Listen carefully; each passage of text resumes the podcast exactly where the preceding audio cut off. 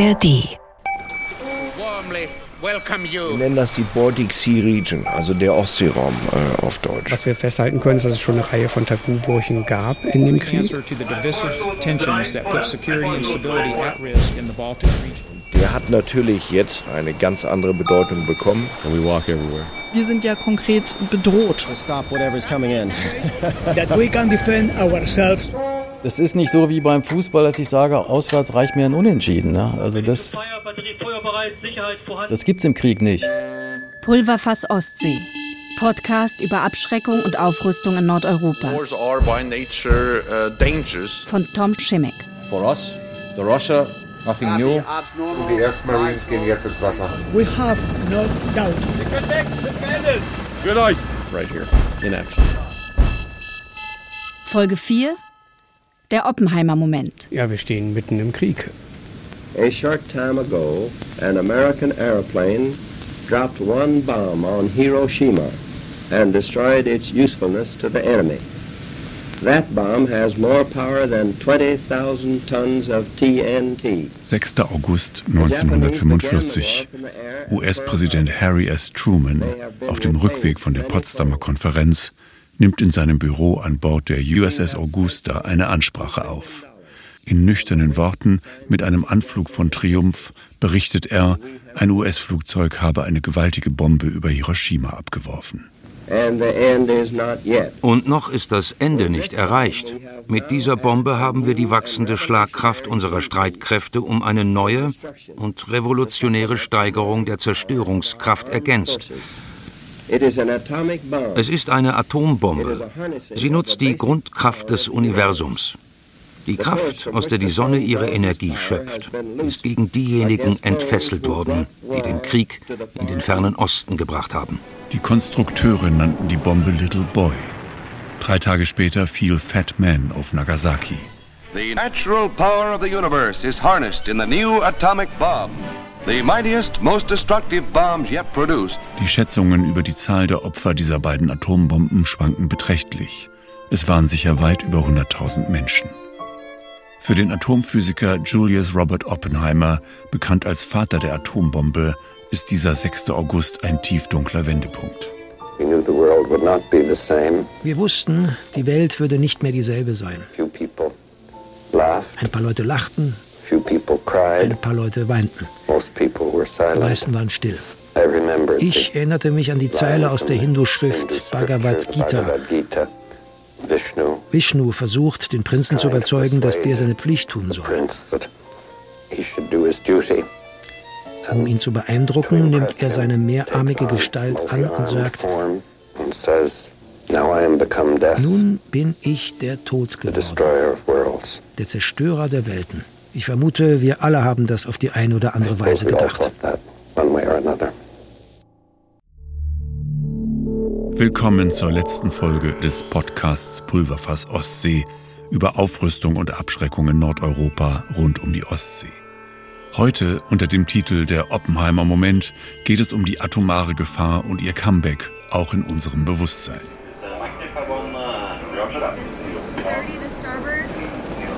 Ich war in der Region unterwegs, von Kiel bis zum Polarkreis und habe mit vielen Expertinnen und Experten gesprochen. Im Studio diskutieren wir zwischendurch mit Franziska Stärk und Ulrich Kühn. Beide forschen am IFSH, dem Institut für Friedensforschung und Sicherheitspolitik der Universität Hamburg. Und mit meinem Kollegen Andreas Ort, der sich seit vielen Jahren mit Rüstungs- und Strategiefragen beschäftigt. Going to tell the truth. Wir sprechen auch über den Oppenheimer-Film, diesen nachdenklichen Blockbuster, der die nukleare Bedrohung im Sommer 2023 in die Köpfe zurückbrachte und bis Oktober weltweit über 900 Millionen Dollar einspielte. This is a matter of life and death. In den zweiten Sommer dieses großen Krieges auf unserem Kontinent plumpst dieser Drei-Stunden-Film über den Anfang des nuklearen Denkens und Handelns und diese Figuren in den USA, die Wissenschaftler, die Politik, der Sicherheitsapparat und geben uns ja so eine Art Flashback in diese Zeit und in die Absurdität ist vielleicht das falsche Wort, aber in dieses doch sehr sehr spezielle Denken des Nuklearen. Eigentlich ein Geschenk für unsere Community irgendwo. Ne? Sie haben ihn gesehen. Was war Ihr erster Eindruck? Eigentlich ist der Film eine Art Warnung, dass man Pandora-Boxen, wenn man sie einmal aufgemacht hat, sehr schwer wieder zubekommt. Und es ist ja auch ein Film, wo es darum geht zu sagen, hey, wir hinken gewissermaßen dem technischen Fortschritt politisch hinterher. Und ich glaube, deshalb ist dieser Film, also der Moment, um den es da geht, sehr relevant heute noch. Wie kriegen wir diese Pandora-Box wieder wenigstens halb zu? Das ist ja eigentlich ein Film über den Zweiten Weltkrieg. Aber die Nuklearwaffe hat ja keine entscheidende Wirkung mit Blick auf den Zweiten Weltkrieg entfaltet. Nein? Nein, da ist sich inzwischen die Mainstream-Forschung sehr einig, dass Japan auch so kollabiert wäre. Es hätte vielleicht ein paar Wochen länger gedauert, aber es ist nicht so, dass die Bombe den Krieg beendet hat. Das ist Unfug. Es ist vielmehr so, dass die Bombe die Nachkriegsordnung mit erschaffen hat und die Nachkriegsordnung um die Bombe drumherum gebaut wurde. Denn die Bombe, die Nuklearwaffe, ist etwas dezidiert Neues. Das Neue daran ist die gegenseitige Verletzlichkeit. Das hat es vorher in keiner Kriegsform und mit keiner Waffe so gegeben. Selbst wenn der eine schon losgeschlagen hat kann er trotzdem noch durch den anderen verletzt werden. Und zwar mit so massiven Konsequenzen wie noch nie vorher. Das ist der eigentliche Unterschied. Und das verändert nicht nur die Militärstrategie, sondern das verändert das politische Denken und es verändert letztlich auch die Strukturen, wie die Welt sich politisch zusammensetzt, wer eine Großmacht ist, wer eine mittlere Macht ist, wer vielleicht nur am Rande mitreden kann. Das heißt, Oppenheimer hat eine Waffe erfunden, die gar nicht in dem Sinne eine wirkliche Kriegswaffe ist, sondern sie ist eine, eine politische, eine psychologische Waffe, die viel weiter über den Krieg hinausgeht und in alle Bereiche des täglichen Lebens hineinstrahlt, ohne dass man es meist mitbekommt. Vor allem aber ist es der Krieg in der Ukraine, der uns zwingt, die Gefahren des konventionellen und des nuklearen Krieges neu zu begreifen. Auch und gerade in Nordeuropa wachsen die Spannungen. Die Ostsee, die durch den Beitritt Finnlands und Schwedens zum NATO-Meer wird, gilt als möglicher Kriegsschauplatz.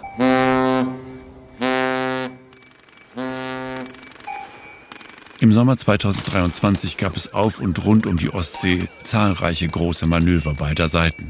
Hier in Nordeuropa grenzen NATO-Staaten auf der einen und Russland und Weißrussland auf der anderen Seite über tausende Kilometer direkt aneinander. Neue Bataillone werden aufgestellt, mehr Waffen stationiert, hohe Zäune errichtet. Russland verfügt über ein wachsendes Arsenal sogenannter taktischer Atomwaffen und über zahlreiche Abschussvorrichtungen in seinem Hinterland, in seiner Ostsee-Enklave Kaliningrad und bald oder womöglich schon heute auch in Weißrussland, über strategische Atom-U-Boote in Murmansk und über eine Bomberflotte. Die NATO hat US-Atomwaffen von Deutschland bis Italien deponiert. Dazu kommen die französischen und britischen Arsenale sowie mit Atomwaffen bestückte U-Boote der USA, die auch im Nordmeer operieren, und US-Langstreckenbomber, die immer häufiger auch über Skandinavien üben. Ein kurzer Blick auf den weltweiten Stand. Anfang 2023 gab es auf der Erde etwa 12.500 Atomsprengköpfe. Fast 90 Prozent davon in den Händen Russlands und der USA. Der Rest bei den anderen Atommächten Großbritannien, Frankreich, China, Indien, Pakistan, Israel und Nordkorea. Gut 9500 dieser Waffen liegen in Militärarsenalen, um sie per Rakete, Flugzeug, Schiff oder U-Boot abzufeuern. Etwa 2000 US-amerikanische, russische, britische und französische Sprengköpfe sind in höchster Alarmbereitschaft, bereit für den schnellen Einsatz. Man könnte darin einen Fortschritt sehen. Auf dem Höhepunkt des Kalten Krieges 1986 lagerten über 70.000 Atomwaffen in der Welt, mehr als fünfmal so viele wie heute. Andererseits sind Atomwaffen seit 1945 viel verheerender geworden. Die Bombe über Hiroshima hatte eine Sprengkraft von etwa 15 Kilotonnen TNT. Das gilt heute als Low Yield, als Schwachlastwaffe. Moderne Atomwaffen haben eine Sprengkraft von 500, 800 und mehr Kilotonnen. Russland testete 1961 eine Bombe von mindestens 50 Megatonnen und nannte sie, weil diese Waffe wie der Kaiser aller Bomben erschien, die Zar-Bombe. Sie ist 3333 mal stärker als Little Boy, die 1945 über Hiroshima abgeworfene Atombombe. Selbst die aller, allerkleinste Nuklearwaffe, sagen Experten, habe etwa so viel Zerstörungskraft wie die gewaltige Explosion im Hafen von Beirut im Jahr 2020. Es ist nicht mehr so wie früher, wo die Atomwaffen am Ende der Landebahn standen, startbereit, und man ganz schnell abheben musste und all diese verrückten Sachen. Hans Christensen ist Atomwaffenexperte der Federation of American Scientists in Washington, jener Organisation kritischer Atomwissenschaftler, die 1945 aus der Arbeit von Robert Oppenheimer entstand und die ihm zur Seite stand, als, wie im Oppenheim-Film geschildert, der ehemalige Chef des Manhattan Project von seinen Widersachern aus Politik, Militär, Geheimdiensten und Wissenschaft zu Fall gebracht wurde. Hält Christensen einen Atomkrieg für denkbar? Ohne einen ausgewachsenen Krieg zwischen Russland und dem Westen fällt es schwer, sich solch ein Szenario vorzustellen. Soweit müsste es erst einmal kommen. Ich sage das, weil ich glaube, trotz ihrer taktischen Atomwaffen in Europa sind die Amerikaner nicht sehr daran interessiert, Atomwaffen auf diesem niedrigen Niveau ins Spiel zu bringen. Sie wollen sich auf konventionelle Kräfte konzentrieren, die mit solchen Szenarien viel glaubwürdiger fertig werden können. Ein Szenario, das denkbar wäre, wäre der Einmarsch der Russen in die baltischen Staaten und der Ausbruch eines schweren konventionellen Krieges zwischen Russland und der NATO. Daraus kann man sich vorstellen, könnte ein Atomkrieg entstehen. Ich denke nicht von vornherein, eher in einer Phase, in der die NATO damit beginnen würde, einen konventionellen russischen Angriff und eine Invasion in diesem Gebiet zurückzuschlagen und schließlich die Oberhand gewinnen würde und die Russen diesen Verlust nicht verhindern können. Ein Szenario, das viele Friedens- und Konfliktforscher in unseren Gesprächen durchspielen. Der symbolische Einsatz einer russischen Atomwaffe aus einer Position der Schwäche heraus, als Demonstration der Entschlossenheit, etwa hoch über der Ostsee oder auf dem ehemaligen Atomtestgebiet Novaya Semja im Nordmeer. Russland hat die Arktis in seiner neuen maritimen Doktrin als lebenswichtiges Gebiet definiert, das den Einsatz militärischer Mittel zum Schutz russischer Interessen erlaubt. Ja, wenn Sie im nuklearen Bereich besondere Entschlossenheit zeigen wollen, dann laufen Sie immer Gefahr, dass die nukleare Schwelle tatsächlich überschritten wird und wir wissen bisher nicht, wenn dieser Fall eintritt, dass die nukleare Schwelle übertreten wird, wie es dann weitergeht und ob es möglich ist, einen Krieg unter sogenannt begrenztem nuklearem Einsatz zu beenden, bevor er zu einer völligen Eskalation führt. Gedankenspiele, die auch Expertinnen und Experten schlecht schlafen lassen. Genauer sagt der Rüstungsexperte Oliver Tränert von der ETH Zürich, weiß es kein Mensch. Es gibt darüber riesige Literatur und Bibliotheken und Zeitschriftenaufsätze en masse. Aber das ist alles abstrakte Diskussion, weil niemand weiß, wie diese Dinge in Wirklichkeit ablaufen würden. Und ich hoffe, dass es auch dabei bleibt, dass wir das nie erfahren werden. Aber lassen wir Hans Christensen, der die nuklearen Arsenale und Doktrinen kennt wie kaum ein anderer, sein Szenario zu Ende formulieren der Einsatz einer russischen Atomwaffe aus einer Position der Schwäche. In diesem Augenblick könnten sich die Russen für den Einsatz von Atomwaffen entscheiden, um zu eskalieren und das Blatt zu wenden. In diesem Fall wiederum könnten Nuklearstreitkräfte aus westlichen Ländern zum Einsatz kommen. Höchstwahrscheinlich würde man zunächst Operationen mit strategischen Bombern sehen, die in der Region Signale geben, über bestimmten Gebieten operieren um den Russen zu zeigen, wir machen das. Wir sind bereit. Wenn ihr euch nicht zurückzieht, tun wir, was wir tun müssen. Sollte der Westen danach Langstrecken-Cruise-Missiles für ein begrenztes regionales Szenario einsetzen, könnte dies aus dem Luftraum über den nordischen Ländern geschehen. Das scheint für ihn inzwischen ein sehr wichtiges Operationsgebiet zu sein. Ich gebe zu, es widerstrebt mir, ihn ausreden zu lassen. Käme es allerdings zu einem größeren Konflikt, würden potenziell ballistische Raketen eingesetzt, U-Boote, die von der norwegischen See aus feuern und dergleichen mehr. Auch taktische Flugzeuge in Europa kämen auf einer bestimmten Ebene ins Spiel. Also toi toi toi funktioniert diese Abschreckung noch. Russland hat NATO-Territorium nicht angegriffen. Der amerikanische Präsident Joe Biden hat ja gesagt, wir werden jeden Inch jeden Zentimeter NATO-Territorium aktiv verteidigen. Und ja, diese Art von Abschreckung hat bis jetzt funktioniert und ich hoffe, dass das auch weiterhin der Fall ist. Ich glaube, wir brauchen zwei Minuten Volkshochschule, damit wir alle die Begriffe verstehen. Zuerst die Waffen. taktische Atomwaffe? Taktische Atomwaffen sind Atomwaffen, die wegen ihrer Reichweite, ihrer Sprengkraft und ihrer Art der Stationierung gegen militärische Ziele in einem begrenzten Gefecht eingesetzt werden könnten. Es kann sich dabei um Artilleriegeschosse, Bomben, Raketen und andere Flugkörper handeln.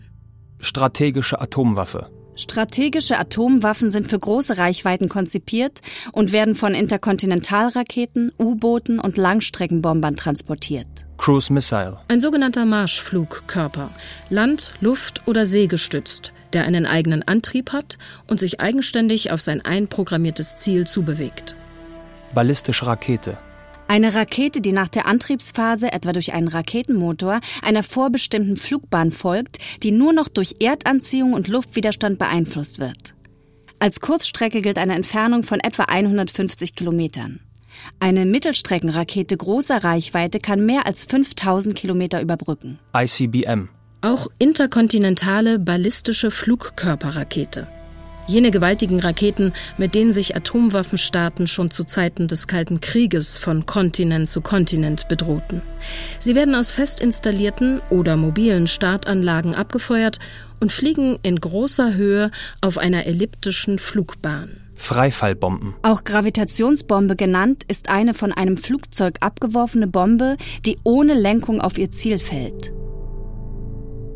Meinen Kollegen Andreas Ort habe ich gefragt, wie gefährlich sich das in Zeiten des Kalten Krieges anfühlte. Ironischerweise waren ja die sogenannten taktischen kleinen Nuklearwaffen, die übrigens auch Hiroshima-Format haben, die größte nukleare Gefahr, jedenfalls so sehe ich das in den 80er Jahren, als wir hier in Europa 8000 davon hatten, alles grenznah gelagert. Da gab es ja auch Manöver in Deutschland, wo gesagt wurde, wir können die Politik gar nicht mehr fragen, wir müssen die sehr schnell einsetzen. Da wurde eine Situation geschaffen, wo klar war, dass eben diese ganzen philosophischen Überlegungen, die politischen, dann unter Umständen kaum eine Rolle gespielt hätten, weil es auch so war, dass zum Teil Kommandeure vorne die einsetzen konnten. Es waren Zeiten, wo in beiden deutschen Staaten Atomwaffen zuhauf stationiert waren wo die Strategen hier das zentrale Schlachtfeld sahen.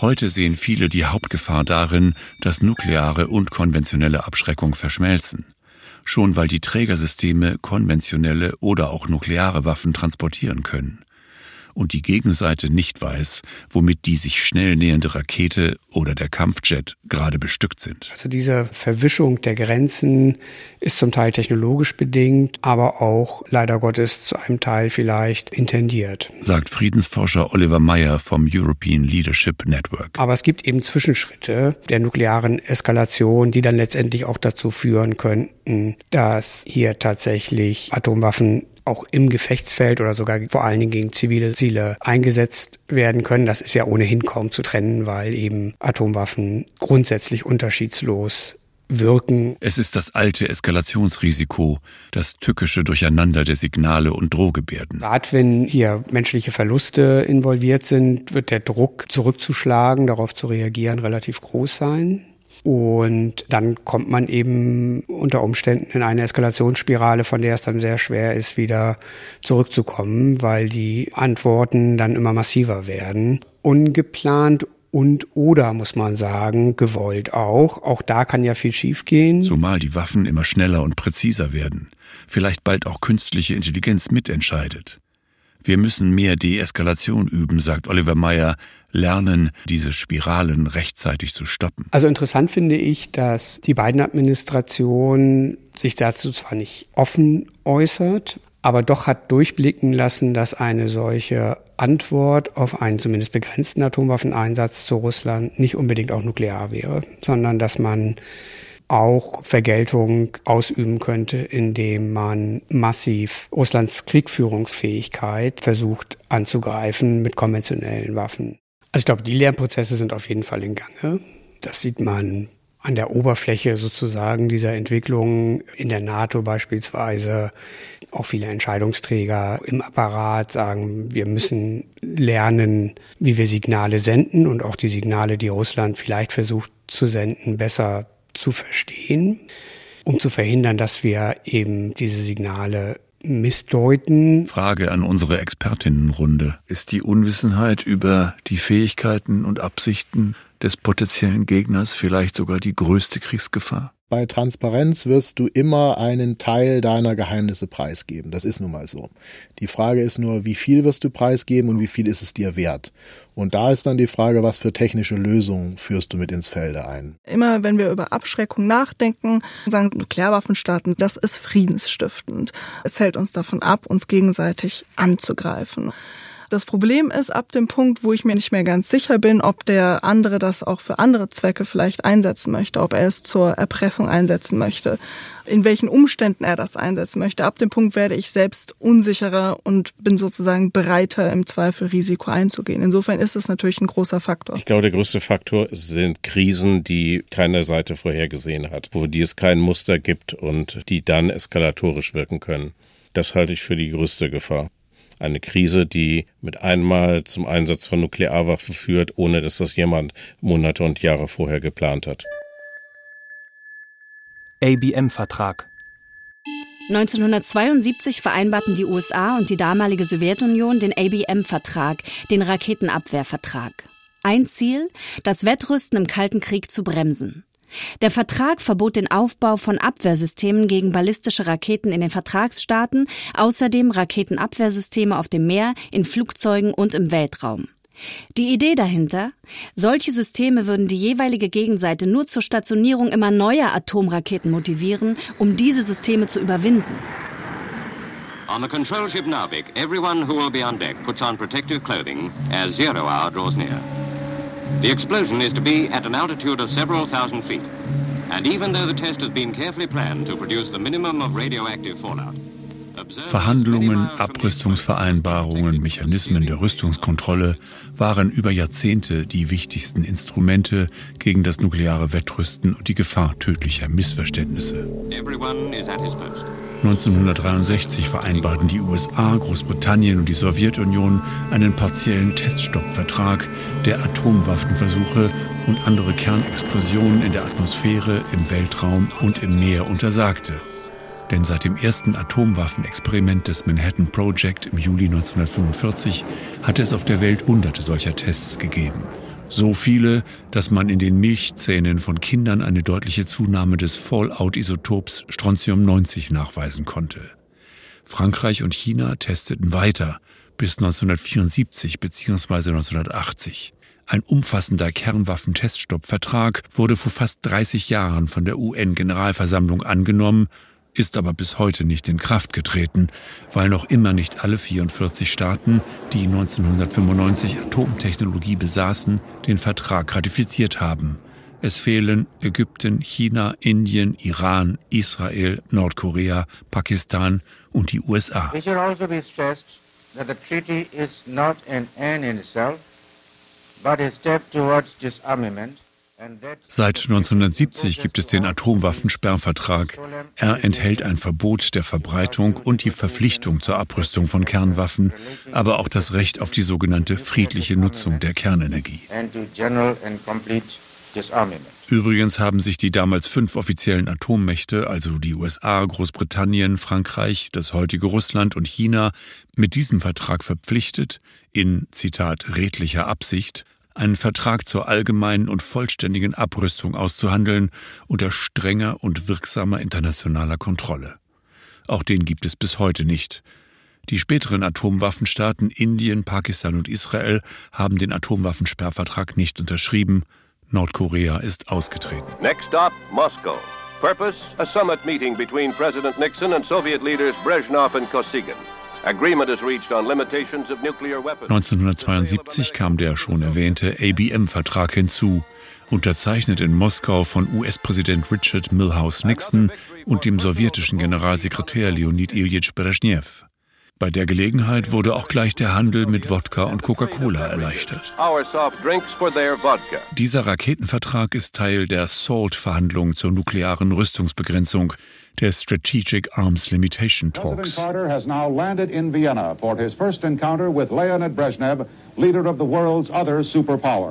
Die endeten 1979 in Wien mit dem Austausch von Unterschriften und Küssen zwischen US-Präsident Jimmy Carter und immer noch Leonid Brezhnev.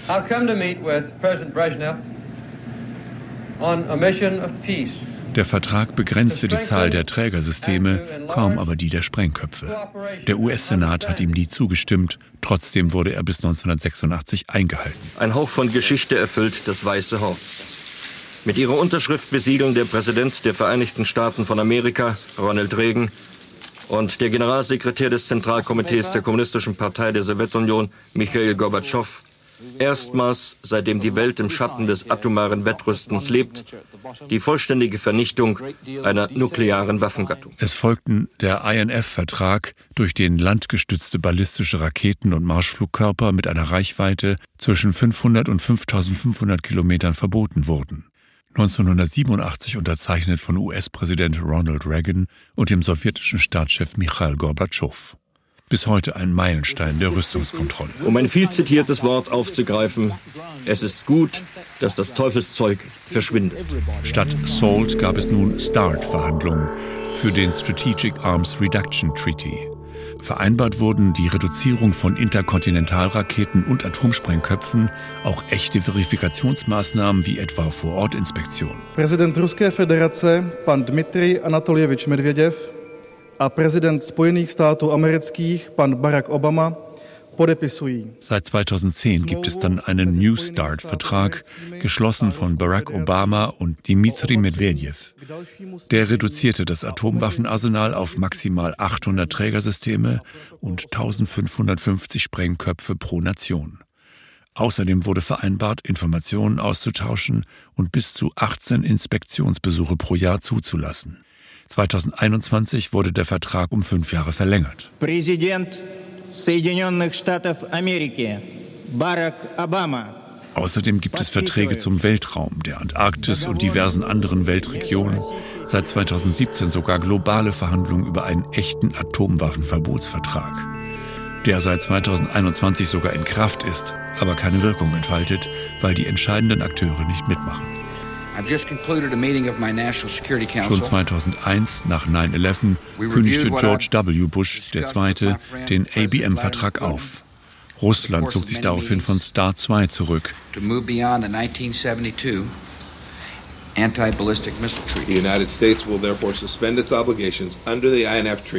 2019 kündigte US-Präsident Donald Trump den INF-Vertrag. Die Erosion der Verträge wurde beidseitig betrieben, sagt Friedensforscher Ulrich Kühn. Zunächst von den USA und dann von Russland, nachdem Russland sehr wahrscheinlich den Vertrag verletzt hatte. Das heißt, da gibt es keine Bremsmechanismen mehr. Auf amerikanischer Seite ist man dabei, auch neue Systeme zu entwickeln. Auf russischer Seite ohnehin. Der Ton wird immer aggressiver. Etwa wenn Russlands Propaganda davon schwärmt, jedes U-Boot der Borei-Klasse, bestückt mit Bulava-Raketen, könne 72 Ziele von der Größe einer Stadt vernichten und ganze Regionen der USA dem Erdboden gleichmachen. Die nukleare Rüstungskontrolle ist ja leider in eine massive Krise geraten. Also wir haben jetzt nur noch ein einziges Abkommen, nämlich das Neustart-Abkommen. Oliver Trainert das die russischen und amerikanischen strategischen Kernwaffen zahlenmäßig begrenzt.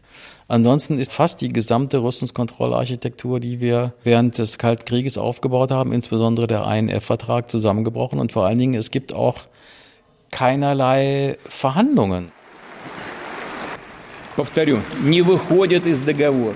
Нет, а именно приостанавливать свое участие. Элиты Запада не скрывают своей цели – нанести России, как они говорят, это прямая речь, im Februar 2023 kündigte Präsident Wladimir Putin an, New Start auszusetzen, nicht aufzukündigen, aber ins Eisfach zu legen.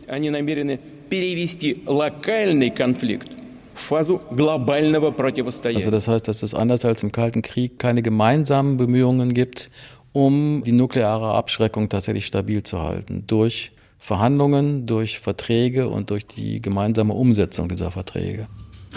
Geboten werden derzeit vor allem Showeinlagen, laute Botschaften, die Angst schüren sollen. If the Russians do a television spectacular with the movement of warheads, es sei kaum von Belang, ob in der Enklave Kaliningrad an der Ostsee schon jetzt Atomwaffen lagerten, meint François Esbourg.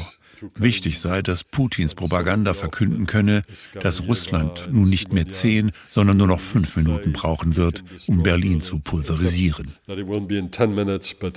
Ulrich Kühn stimmt zu. Es würde mich nicht wundern, wenn binnen der nächsten Monate Wladimir Putin öffentlichkeitswirksam enthüllen wird, dass dort jetzt mehrere Dutzende Nuklearsprengköpfe gelagert sind. Und dann haben wir natürlich auch die entsprechende Überschrift in der deutschen Boulevardpresse. Jetzt liegt Berlin in nuklearer Schlagreichweite. Und dann geht die Diskussion in Deutschland los. Wie kann sich Deutschland dagegen verteidigen? Da droht erneut eine ungebremste Aufrüstungsspirale, gerade auch in Nordeuropa. In dem Moment, wo die Ostsee sich absehbar in einen hochmilitarisierten Raum verwandelt, müssen wir natürlich die Frage nach kooperativen Verträgen, nach Risikoreduzierung letztlich nach Maßnahmen, die so etwas wie eine vollständige Militarisierung verhalten oder abfedern, die müssen dringend her. Und das wird eine der Aufgaben der kommenden zehn Jahre sein, entsprechender Politikerinnen und Politiker hier eben auch Vorarbeiten zu liefern, denn natürlich geht es so auf Dauer nicht weiter. Wir können in Europa nicht einfach immer weiter aufrüsten, auch wenn wir das momentan jetzt brauchen, aber das kann doch nicht die Zukunft sein, die wir unseren Kindern in 20 Jahren an die Hand geben wollen. Und das war eine Art, ja, irgendwo ehrliche Empörung die junge Forscherin Franziska Stärk sagt, sie habe sich dieses Themenfeld auch ausgesucht, weil der erbärmliche Zustand der Welt sie entrüstet. Was sehen wir denn in der Ukraine? Wir sehen, ein Nuklearwaffenstaat überfällt einen Nicht-Nuklearwaffenstaat und schirmt das mit Nukleardrohungen ab. Ich glaube, was mich damals fasziniert hat, ist, dass Nuklearwaffen ja irgendwo eine ultimative Ungerechtigkeit in unserem Sicherheitssystem sind. Also die Generation vor mir hat quasi uns ein Sicherheitssystem vererbt, in dem ja, manche Staaten, eben wenn sie es denn wollen, Nuklearwaffen für politische oder militärische Abenteuer als Schutzschild einsetzen können. Und ich fand das einfach absurd, dass wir über all diese Jahrzehnte dieses System aufrechterhalten haben und das quasi meine Generation dieses System vererbt bekommt und darauf aufbauend Sicherheit gestalten soll. Wenn man sich jetzt noch diese Krise anschaut, die wir dazu auch noch bekommen, sind damit ja viele Chancen für meine Generation, Fortschritte in Abrüstung, Rüstungskontrolle zu machen, erstmal über Jahrzehnte wahrscheinlich deutlich zurückgeworfen das ganze Instrumentarium an Rüstungskontrolle, Abrüstungsverhandlungen, Atomwaffenverbot, nicht nukleare Zonen und so weiter, alles kein Thema mehr? Womit wir uns die strategischen Communities, die Friedensforschung in Deutschland, die verantwortungsbewussten PolitikerInnen beschäftigen oder beschäftigen müssen, ist es, diese Welt mit diesem Monster zu managen. Ich stimme da Franziska zu. Wir bekommen den Geist nicht zurück in die Flasche, sehr wahrscheinlich nicht. Dafür bräuchte es eine internationale Koalition die quasi konsensuell einmal um den Planeten herum sagt, ja, wir wollen diese Waffe komplett abgeben, wir wollen sie zerstören, wir wollen das Wissen darüber vernichten, wir wollen sicherstellen, dass nie wieder so eine Waffe gebaut wird. Also eine Welt, in der es eine Art Weltpolizei gäbe, eine Art Weltregierung. Und da muss man halt sagen, wenn dem so ist, dann ist es unsere gottverdammte Pflicht und Schuldigkeit, konkrete Maßnahmen dafür auszuarbeiten, wie wir dieses Monster managen, damit es eben nicht wieder eingesetzt wird. Aber das ist doch gerade die Zeit, wo alle Tabus gebrochen werden. Ist es das nächste? Um mal eine positive Note hier reinzubringen, die internationale Gemeinschaft war da schon recht erfolgreich. Seit dem Einsatz 1945 Hiroshima Nagasaki wurden Nuklearwaffen nicht wieder eingesetzt. Das nennt man in der Forschung das nukleare Tabu.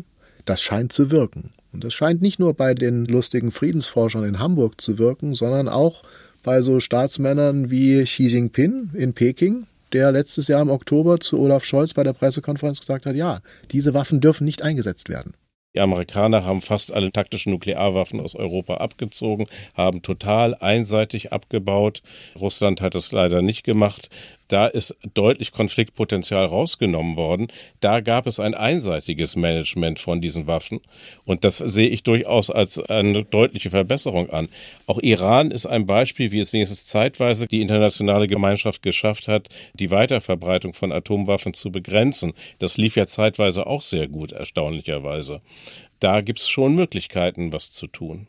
Das werden wahrscheinlich auch nicht die lustigen Friedensforscher aus Hamburg machen, oder? Wer macht das? Wer bereitet den neuen Boden für Rüstungskontrolle? Natürlich muss das auf staatlicher Ebene irgendwo stattfinden. Es braucht da die Führungskraft der USA, die sich dahinter wirft und sagt, doch, das ist uns wichtig und wir werfen da jetzt diplomatisches Kapital rein. Machen sie ja zum Glück auch immer noch. Nichtsdestotrotz glaube ich schon auch, dass man sich da als Zivilgesellschaftsmitglied nicht völlig rausnehmen sollte manchmal hat man ja bei diesem Thema das Gefühl, okay, was soll man denn da machen? Ne? Also man ist so klein im Vergleich zu diesem riesen Konstrukt, was diese Abschreckungsmaschinerie so ist. Aber es ist ja nicht so, als wären wir unbeteiligt. Also es wird immer gesagt, das haben auch einige Philosophen immer geschrieben, wir sind Steuerzahler und dadurch legitimieren wir Abschreckungspolitik. Wir sind im Zweifel Targets, also wir werden anvisiert als Opfer davon. Und wenn wir in einem Nuklearwaffenstaat leben, der demokratisch ist, dann legitimieren wir mit unserer Stimme auch irgendwo diese Politik. Also unbeteiligt ist die Zivilgesellschaft nicht. All das nochmal ist uns in den letzten 20 Jahren abhanden gekommen. Wir müssen wieder bei Null anfangen. Wir müssen da wieder lernen. Und das muss dringend geschehen. Wir haben es mit einer deutlich komplexeren nuklearen Welt zu tun als während des Kalten Krieges. Denn die nächsten großen Nuklearverträge, wenn es überhaupt mal wieder welche geben wird, werden welche sein, die auch China mit einschließen müssen. Und die Chinesen sagen zum jetzigen Zeitpunkt, nee, nee, nicht mit uns. Um, would a Chernobyl-type accident with radioactive clouds impacting NATO country be considered a possible trigger for Article 5? Vor dem NATO-Gipfel 2023 in Vilnius wird NATO-Generalsekretär Jens Stoltenberg von einem italienischen Journalisten gefragt, ob das ukrainische Atomkraftwerk Saporizhia die NATO eigentlich nervös mache. Ob ein dort durch Russland herbeigeführter Atomunfall womöglich den Artikel 5 auslösen könne. The International Atomic Energy Agency is, uh, is monitoring closely. They have their experts uh, uh, Stoltenberg beschwichtigt. Die Internationale Atomenergiebehörde würde das ja genau überwachen. Sie habe ein Mandat. Die NATO unterstütze sie dabei. Aber ja, sagt er dann, das sei in einem Kriegsgebiet schon eine große Herausforderung. The Zaporizhia nuclear power plant remains caught on the front line of the war in Across the front line, escorted by Russian military police, the world's top nuclear watchdog arrived at Europe's nuclear plant.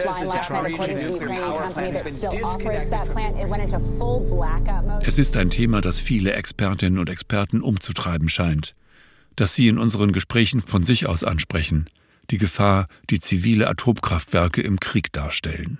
Allen voran und ganz aktuell Europas größtes AKW Saporischja in der Ukraine, bestehend aus sechs Druckwasserreaktoren sowjetischer Bauart. François Esbourg. Die größte nukleare Gefahr in Europa ist heute das Schicksal des Kernkraftwerks Saporischia. Sie ist unmittelbar, sie ist real. Sie kann jeden Tag ausbrechen. Das ist politisch heikel. Derzeit setzen vor allem Russland und China AKWs in die Welt. Doch auch in NATO-Europa bauen viele Nationen weiter auf Atomkraft. Die Atomwaffenstaaten Frankreich und Großbritannien sowieso, die Slowakei und Finnland haben konkrete Projekte. Ungarn, Bulgarien und Slowenien planen neue Meiler, Polen will erstmals einsteigen mit einem AKW an der Ostsee und neuen Minikraftwerken, die Liste ist nicht vollständig. Und bevor ich nukleare Waffen einsetze, gibt es ja auch noch andere Möglichkeiten, wenn wir über Saporischka, die Atomkraftwerke reden. Sagt auch Jürgen Joachim von Sandrart, General im NATO-Hauptquartier Nordost in Stettin. Kommandeur der NATO-Nordostflanke von Polen bis Estland. Man brauche ja nicht einmal Atomwaffen, erklärt er. Um eine Eskalation und eine Katastrophe herbeizuführen, die deutlich über die bereits bestehende Katastrophe der konventionellen Kriegsführung hinausgeht. Of course, um, that is an entirely plausible scenario. There's no doubt that out of the Ukraine scenario, we have to think more carefully about the way that the nuclear power plants could be used in a major war. Das Ukraine-Szenario, glaubt Hans Christensen von der Federation of American Scientists, zeige, dass man über die Rolle von ziviler Atomkraft in einem Krieg viel mehr nachdenken müsse.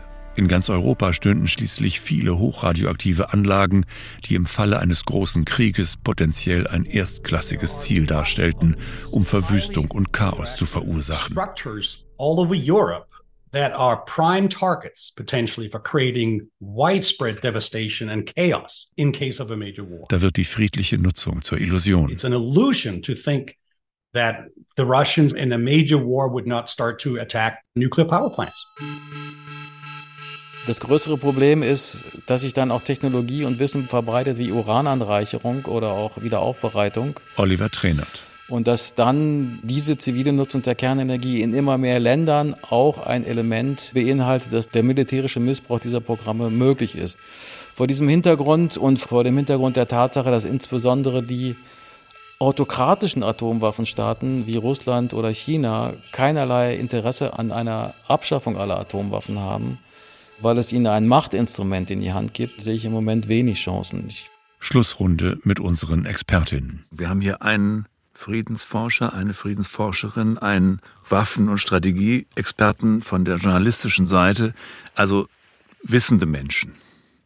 Was hat die Ukraine eigentlich mit unserem Vertrauen in unser eigenes Wissen angestellt? Wie stark ist das Gefühl von Unsicherheit und Irrtum in der Wissenschaft geworden? Oder in Expertenkreisen geworden? Ich würde sagen, wenn man sich selber kritisch hinterfragt als Wissenschaftler, als Wissenschaftlerin, muss man sich schon eingestehen, dass wir uns in der Vergangenheit viel geirrt haben und viele Irrtümer auch den Weg bereitet haben mit für diesen Krieg. Natürlich ist weder die deutsche Politik noch deutsche Forscherinnen und Forscher für russisches Verhalten verantwortlich, aber wir sind schon verantwortlich für das, wie wir Russland gesehen haben, auch wie wir die Ukraine gesehen haben. Ich kann es mal an mir selber festmachen. Ich habe in den ersten Wochen Beginn des Krieges im Februar letzten Jahres einen Artikel veröffentlicht, wo ich davor gewarnt habe, dass wir sehr bald eine militärische Instabilität entlang der NATO-Ukraine-Grenze haben werden. Warum? Weil ich davon ausgegangen bin, dass äh, nicht der Wille der Ukrainer und Ukrainerinnen aber die Fähigkeit, sich zu verteidigen gegen diese russische Übermacht wahrscheinlich sehr gering sein wird und Russland diesen Krieg sehr schnell entscheiden könnte. Ja, also zwei Jahre später muss ich sagen, ich habe mich eindeutig geirrt und damit stehe ich nicht alleine da und wir sollten wirklich versuchen, vorsichtig in unseren Einschätzungen zu sein und keine Aussagen zu tätigen, äh, als wüssten wir ultimativ und definitiv, wie es weitergeht. Dies sind Kriegszeiten, die Farbe ist grau, es gibt kein eindeutiges Schwarz und Weiß, wo wir nach vorne schauen können und wissen, wie es weitergeht, sondern wir müssen uns in diesem Nebel des Krieges sehr vorsichtig bewegen und das gilt natürlich für die Politik, gilt für die Medien, für die Gesellschaft, für die Forschung. In der deutschen Öffentlichkeit hat es das massiv gegeben, dass es mit einmal eine Masse von Militärexperten gab, die die Bundeswehr bisher noch nicht mal von innen gesehen hatten und dann sehr schnell über militärische Fähigkeiten, was man braucht, was man nicht braucht, entschieden haben und immer sehr viel Druck gemacht haben und es wenig Besonnenheit gab. Das halte ich für sehr problematisch. Aber das ist ja das, was Journalisten und Politiker gemein haben. Wir wissen im Zweifel immer sehr schnell sehr viel. Ja, und das sind die Zeiten des Krieges. Das ist klar. In Zeiten des Krieges will man eindeutige Einordnungen haben, man möchte Zuspitzung haben und man möchte vor allem kein Abwägen haben. Und das ist der Grund, weshalb Scholz so viel Kritik einstecken musste in 2022. Er sei ja ein Zauderer, ein Feigling. Die ganze Welt würde über deutsche Angst lachen. Was dabei häufig vergessen wird von diesen sogenannten Strateginnen und Strategen, die dann in den Talkshows im Fernsehen auflaufen, ist, dass wir es hier mit einer Nuklearmacht zu tun haben, dass die NATO sich in einem indirekten Krieg befindet mit Russland. Es ist ein Proxykrieg für die NATO und dass man in einem solchen Krieg natürlich A sich vorsichtig bewegen muss, dass man nicht weiß, wo die roten Linien sind und dass man im Falle von Olaf Scholz natürlich zunächst einmal dem Wohl und der Sicherheit des deutschen Volkes verpflichtet ist.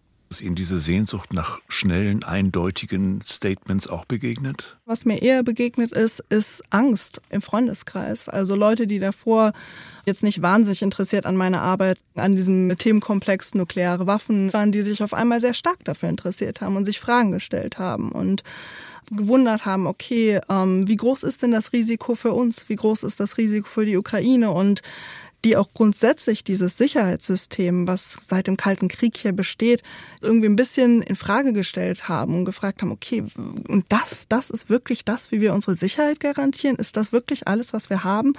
Insofern glaube ich, in diesem privaten Bereich war viel weniger das Bedürfnis nach diesen schnellen, klaren Antworten, sondern eher ein Bedürfnis nach Reflexion und auch ein bisschen, ja, ein bisschen Empörung darüber, dass wir eigentlich es so weit haben kommen lassen.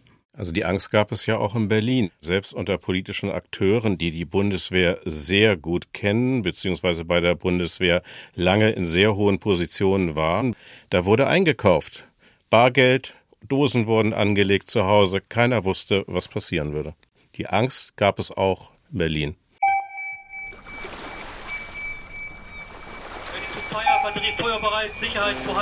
Pulverfass Ostsee. Podcast über Abschreckung und Aufrüstung in Nordeuropa. Von Tom Schimmick. Folge 4. Der Oppenheimer-Moment. Redaktionelle Beratung Andreas Ort. Es sprachen Julian Greis, Pascal Udüs, Anna-Maria Kurizowa, Wanda Perlwitz, Stefan Schad, Thilo Werner und der Autor. Sprachaufnahmen Axel Wernicke und Philipp Neumann. Technische Realisation und Regie Tom Schimek. Redaktion Christiane Glas. Eine Produktion des Norddeutschen Rundfunks 2023. We knew the world would not be the same